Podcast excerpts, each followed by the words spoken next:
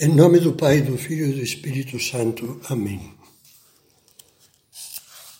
Começamos a décima meditação que tem como título A Armadilha do Caçador. E os versículos com a qual se encabeça são do Salmo 124. Se o Senhor não estivesse do nosso lado, as águas nos teriam inundado uma torrente nos teria afogado. Como um passarinho fomos libertados da armadilha do caçador. O laço foi quebrado e nós ficamos livres. Quantas vezes nós não tivemos a sensação de que as diversas tentações da vida estavam nos arrastando como as águas de uma enxurrada? Quantas vezes não sentimos o perigo da tentação muito próximo, prestes a apanhar-nos como a arapuca pega o passarinho? Na vida sofremos tentações e, em geral, não gostamos. Mas será que as tentações são más? Já pensou alguma vez que, ao ensinar-nos o Pai Nosso, Jesus não nos mandou dizer livrai-nos da tentação, o que ele mandou pedir foi: Não nos deixeis cair na tentação, mas livrai-nos do mal. Desse único mal que é o pecado, daquilo que nos separa do nosso único e verdadeiro bem, que é Deus. Para Deus, a tentação não é um mal.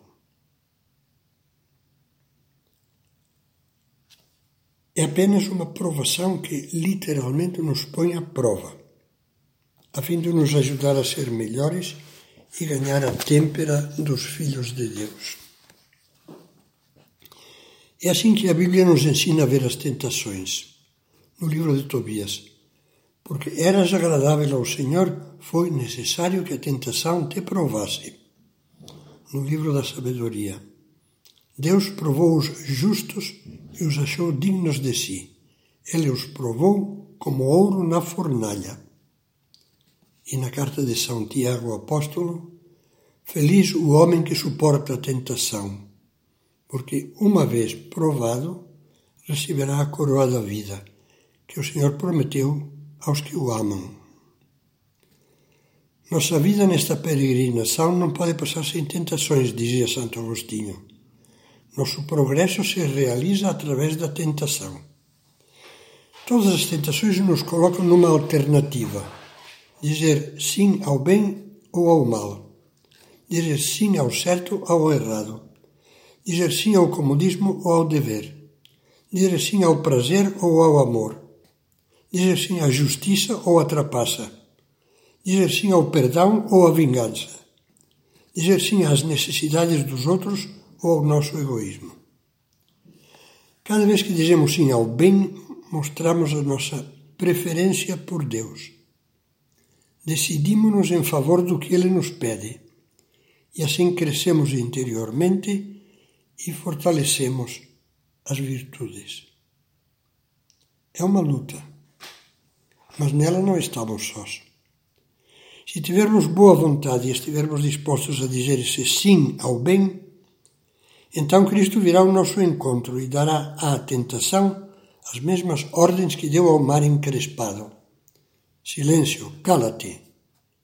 E o vento parou e fez-se uma grande calmaria.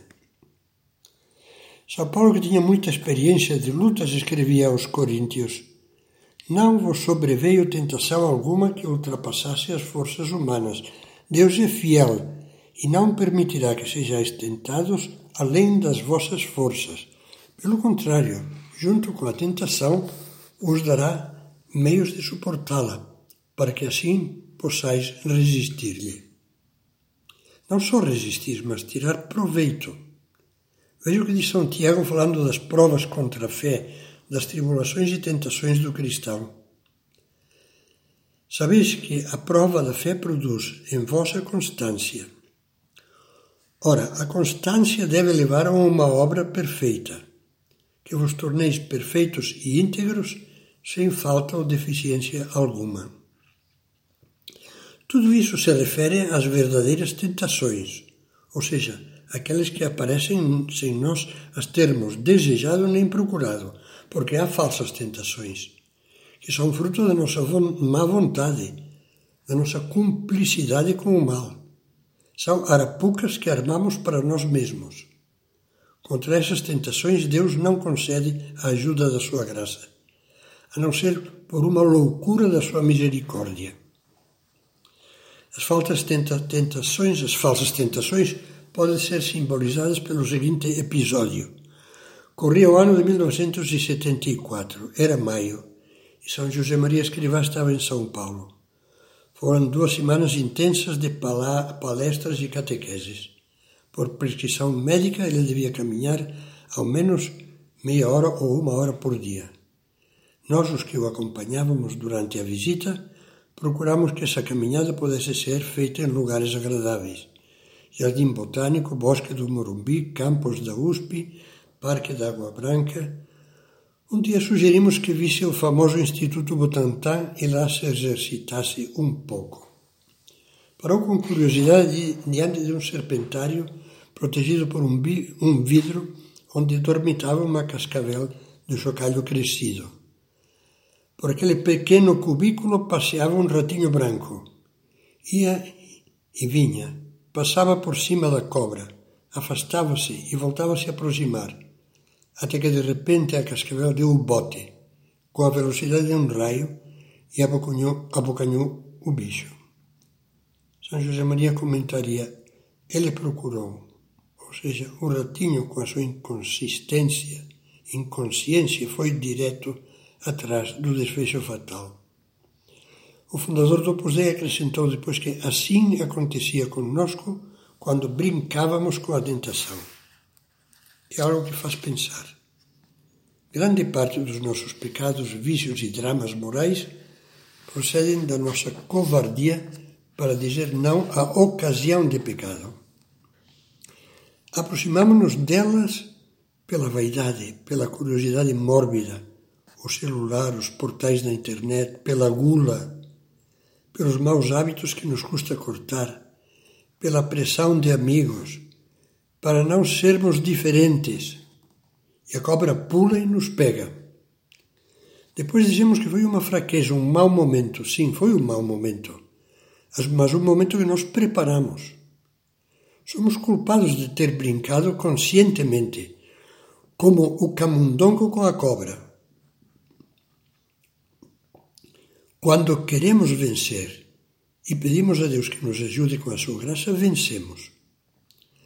A graça de Deus não vai faltar aos que forem sinceros, especialmente se procurarem esta força de Deus mediante a oração, que às vezes terá que ser uma petição insistente a Jesus através de Nossa Senhora, e com o sacrifício, com a mortificação voluntária de um prazer, da curiosidade, da vaidade, da intemperança no comer, no beber, no sexo.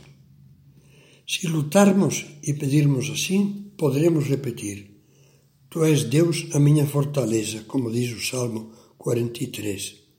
E com as palavras do Salmo 124, Tu me salvaste da armadilha do caçador.